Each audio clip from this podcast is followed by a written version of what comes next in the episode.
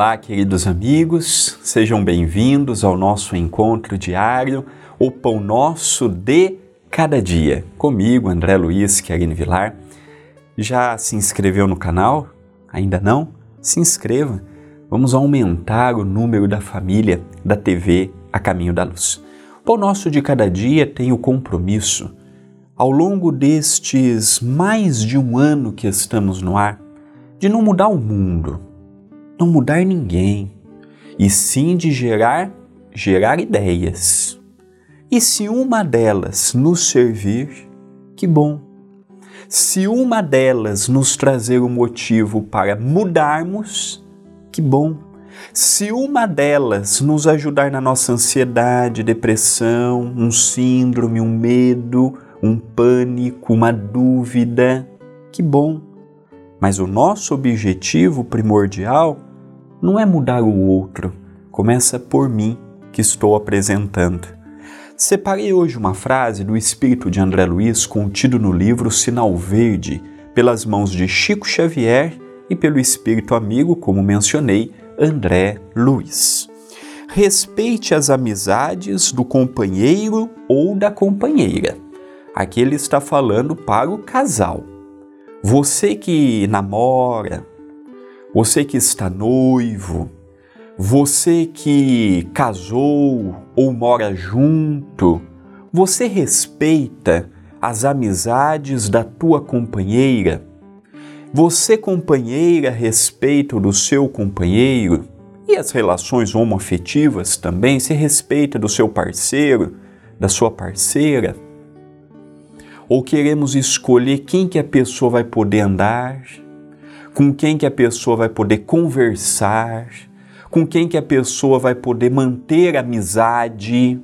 Relacionamento é liberdade. Já foi a época que o homem mandava nos passos da mulher, financeiramente, materialmente, nas amizades. Hoje nós estamos em pleno século XXI se eu não tenho confiança para que a minha esposa mantenha suas amizades, pode ser que eu esteja num relacionamento errado. Se eu não tenho confiança, eu não tenho nada. Mais importante do que amor numa relação é confiar. Eu amo. O amor tem levado muitas pessoas a matar o outro. O amor tem levado muitas pessoas a bater no outro. Aí eu amo. Eu matei por amor. Olha que absurdo que nós ouvimos até hoje. Mas se você ama, matou, é um contrassenso. Então, respeitar não é respeitar só as amizades, não. Às vezes a gente casa, não quer que a companheira continue frequentando a sua casa, o seu lar, o lar dos pais.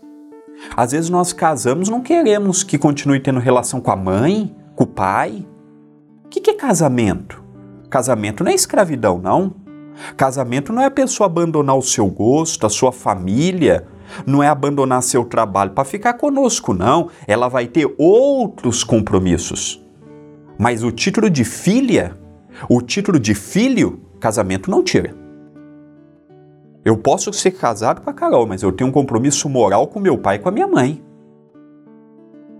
Eu tenho um compromisso moral. Não estou abandonando a Carol e nem dizendo que um é mais importante do que o outro, são compromissos. O centro espírita não é mais importante que o meu trabalho profissional, são importâncias diferentes.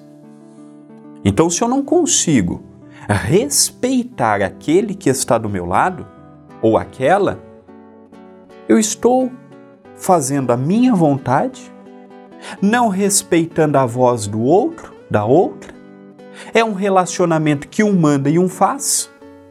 Sendo que casamento, ouvi de um evangélico fantástico a frase: um casamento é dois corações se unindo em um sem perder a individualidade. Ouvi de um evangélico fantástico esta frase: casamento é quando dois corações se tornam um, mas sem perder a individualidade.